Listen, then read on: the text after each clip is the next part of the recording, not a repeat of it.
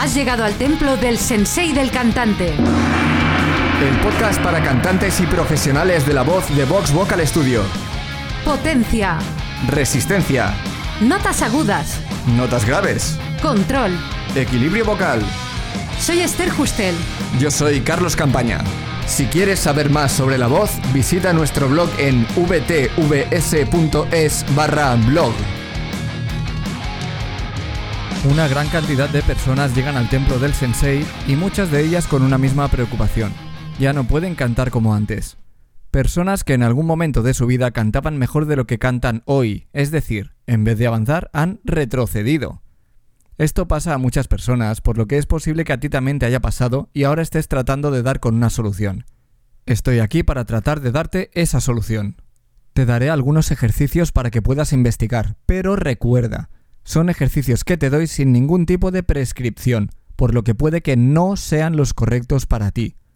Si sientes que algo va mal, por favor, para inmediatamente. Y sin más dilación, vamos a ver por qué no puedes cantar como antes. Pero cuando alguien dice que no puede cantar como antes, tenemos que saber qué quiere decir antes. Antes es una medida de tiempo bastante imprecisa, por lo que primero tengo que saber cuánto tiempo ha pasado desde que cantabas mejor que ahora. Como ahora mismo no puedes decírmelo, he dividido esta medida de tiempo en cuatro espacios temporales que creo que cubrirán la mayoría de casos. No puedes cantar como hace 10 años, o 20 o 30. Estamos hablando de mucho tiempo atrás. Las personas que tienen este problema suelen ser personas que cantaban cuando eran jóvenes adultos, pero por cosas de la vida dejaron de hacerlo.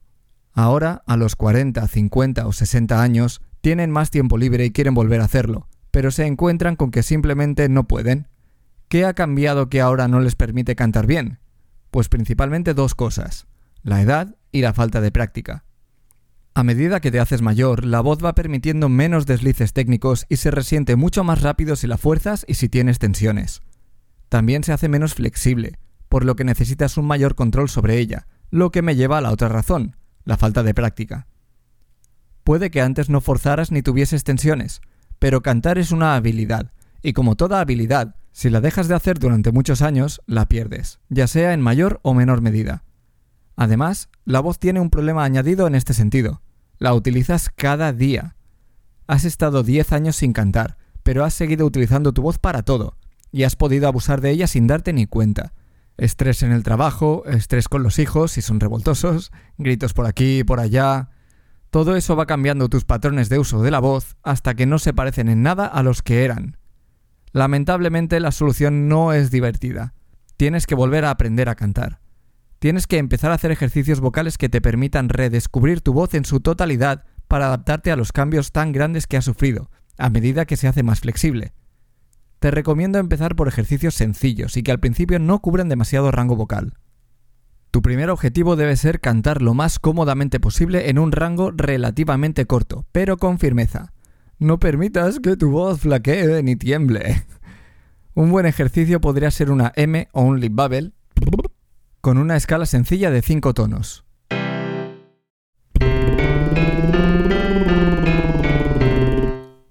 O bien...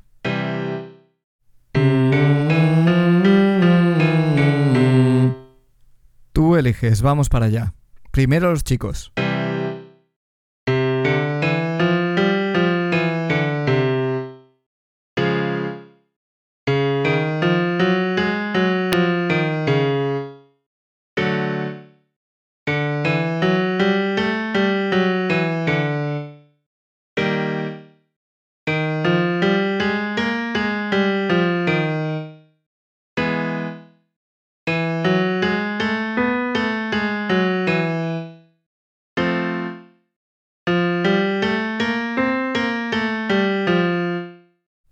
Ahora las chicas.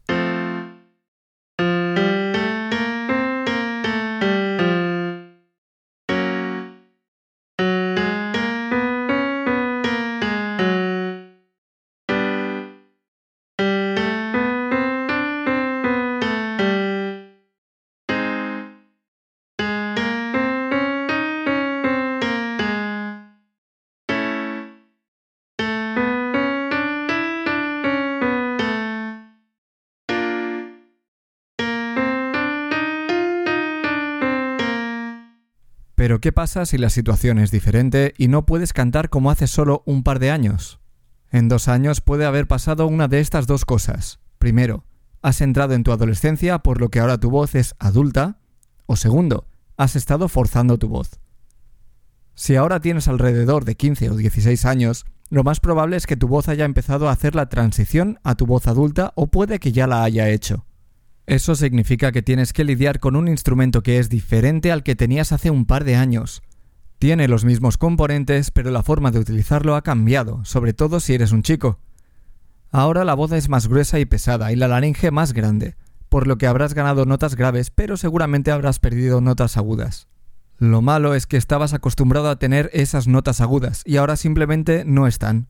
Esto no quiere decir que tengas que empezar de cero, pero sí tienes que aprender a utilizar tu voz respetando los cambios que ha habido. Principalmente te recomiendo que empieces a aprender a navegar entre tus dos registros principales, tu voz de pecho y tu voz de cabeza, pero de forma suave y controlada, como en el ejercicio del caso anterior.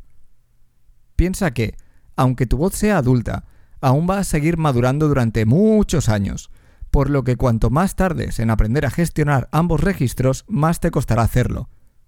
Esta vez recurrirías sí o sí al bubble, pero con una escala más larga y un pelín más rápida. Pero antes de darte el ejercicio, te comento la otra causa porque el ejercicio que usaremos será el mismo. Si hace tiempo que has estado forzando y tu voz cada vez va a peor, también necesitas aprender a navegar entre tus registros de forma cómoda y dejar de forzar ya. Si no lo haces, las lesiones vendrán inevitablemente. Ya será muy tarde para esto y tendrás que hacer terapia para recuperarte. Vamos a ver el ejercicio. Recuerda, una escala que cubra más rango, un poco más rápida y con el lip bubble.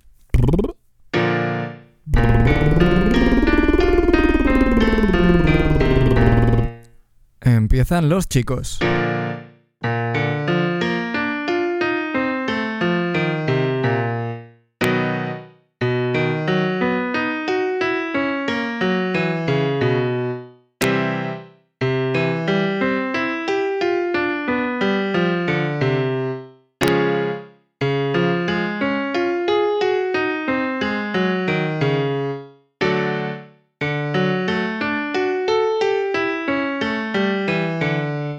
Siguen las chicas.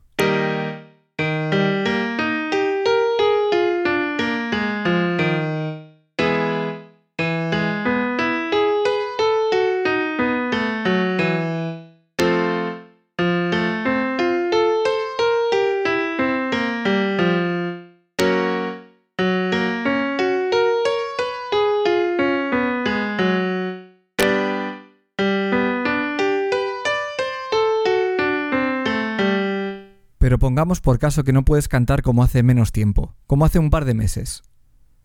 Unos meses es muy poco tiempo como para que de repente no puedas cantar igual que antes, por lo que algo claro ha tenido que pasar. Lo más probable es que hayas estado abusando mucho de tu voz durante un tiempo, hasta que ha dicho basta y ha aparecido la temida lesión vocal. Es justo el caso que te acabo de comentar. En este caso, lo mejor es que te hagas un reconocimiento médico y empieces terapia si así te lo indican. Ten en cuenta que vas a tener que hacer un cambio de chip importante. Mucho reposo vocal, nada de abusos vocales, dormir lo mejor que puedas, nada de fumar, etc. Tu voz está dañada y tiene que recuperarse antes de pensar en volver a cantar. Para estos casos, lo primero que hay que hacer es buscar la forma más cómoda y menos agresiva de volver a utilizar tu voz, de nuevo en un rango corto. Para ello puedes probar a utilizar la sílaba GI con una voz un poco así como bostezada y una escala corta.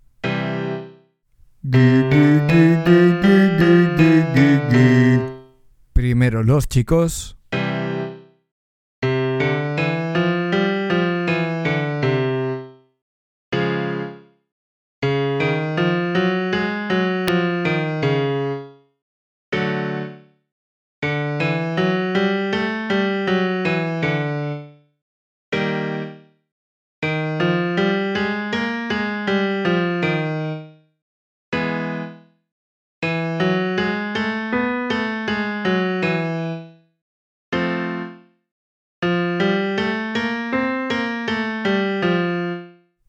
y luego las chicas.